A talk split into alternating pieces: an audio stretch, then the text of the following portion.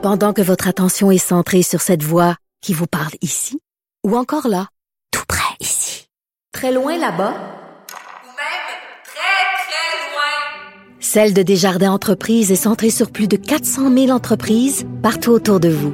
Depuis plus de 120 ans, nos équipes dédiées accompagnent les entrepreneurs d'ici à chaque étape pour qu'ils puissent rester centrés sur ce qui compte, la croissance de leur entreprise.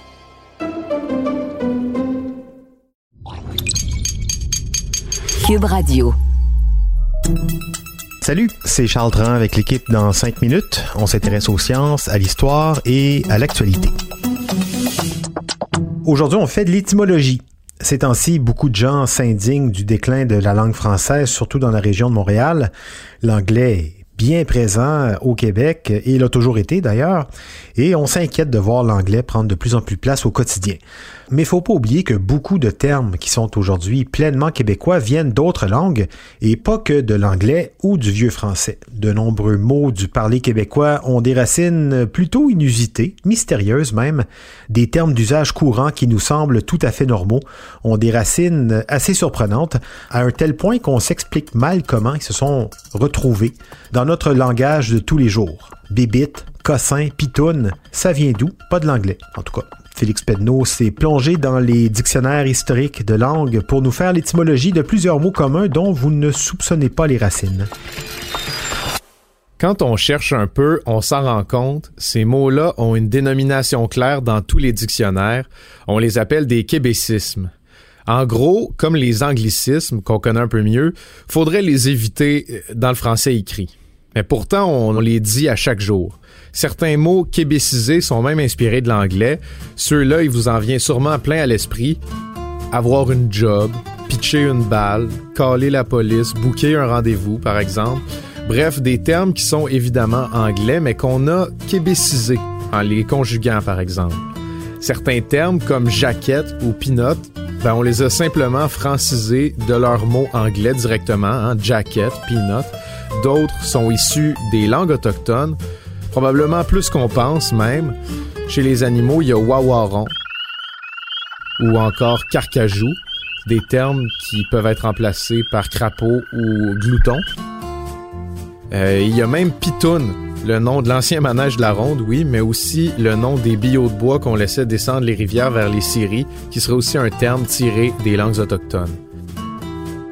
Il y a une foule de mots qui, eux, sont issus du vieux français. Une langue qui a plus vraiment de sens pour les Français de France eux-mêmes, mais qui sont pourtant restés en vie ici. Probablement qu'ils ont voyagé jusque chez nous du temps de la Nouvelle-France et qu'ils ont été sauvegardés par la langue populaire durant plusieurs siècles. Ces mots-là sonnent très québécois et ils ont parfois des origines étranges. C'est l'histoire de leur transformation avec le temps qui nous rappelle que les colons français de l'époque des coureurs des bois parlaient avec un accent particulièrement gênant aussi. Hein? Je vais vous montrer pourquoi en passant en revue trois mots québécois qui sont pas utilisés ailleurs qu'ici, mais qui l'ont déjà été. Une facile pour commencer, je pense que vous allez tous vous trouver très malin après l'avoir compris, celle-là. Que ce soit une araignée sur le plafond, une guêpe qui vole autour d'une poubelle au parc, un moustique qui vous chiale dans l'oreille, on a en tête un mot pour toutes ces créatures, une bébite. Une bébite, c'est une déformation nord-américaine pour le mot bébête. Donc une petite bête, les, Français disent ça.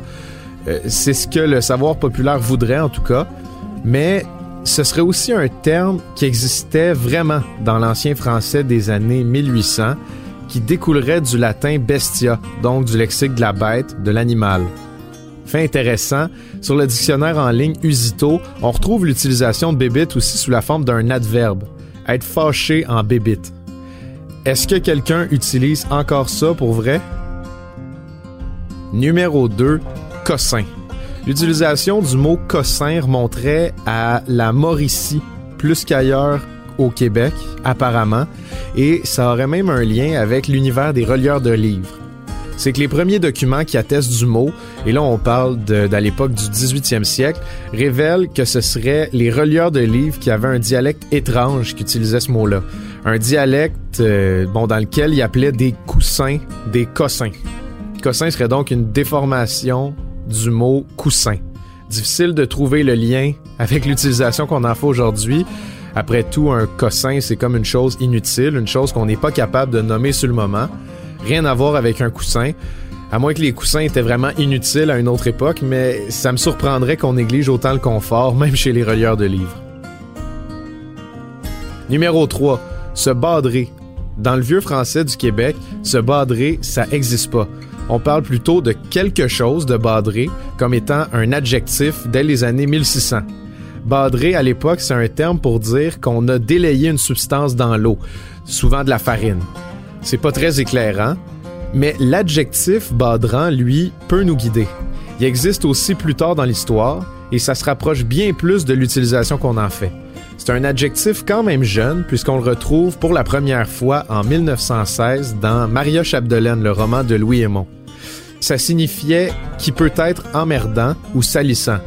Badré, comme couvert de boue, ça existe aussi en France autour des mêmes années. Donc vous l'aurez compris, badrer, c'est ne pas se salir, ne pas se couvrir de boue, ne pas s'emmerder. On va pas se badrer de comprendre comment ça a évolué jusqu'aujourd'hui à partir de là. Je vous laisse faire une partie du travail. Finalement, bon, je vous en ai dit trois, mais j'ai un mea culpa à vous faire, parce qu'il y a certains mots dont on connaît tous l'utilisation populaire, mais autour desquels j'ai pas réussi à trouver de documentation. Par exemple, on sait toujours pas à quand remonte l'utilisation du fameux oupelaï, qu'on utilise tous quand on fait une gaffe, ou encore le légendaire away, qui serait une déformation de envoy, qui vient du verbe envoyer conjugué au subjonctif, ben ça non plus, on n'a pas trouvé de date de naissance approximative pour cette expression-là.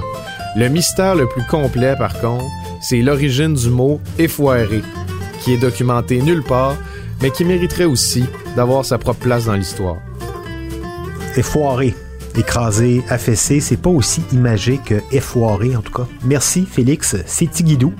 Tigidou qui a aussi des origines troubles en passant, hein. peut-être l'expression écossaise tickety boo dans une chanson où ça semble vouloir dire aller lentement mais sûrement, ou alors plus lointain une origine hindoue tiki babou dans le vocabulaire militaire tout va bien sergent. Fait que Tigidou, c'est ça qui est ça. Merci Félix Pedneau, c'était en 5 minutes.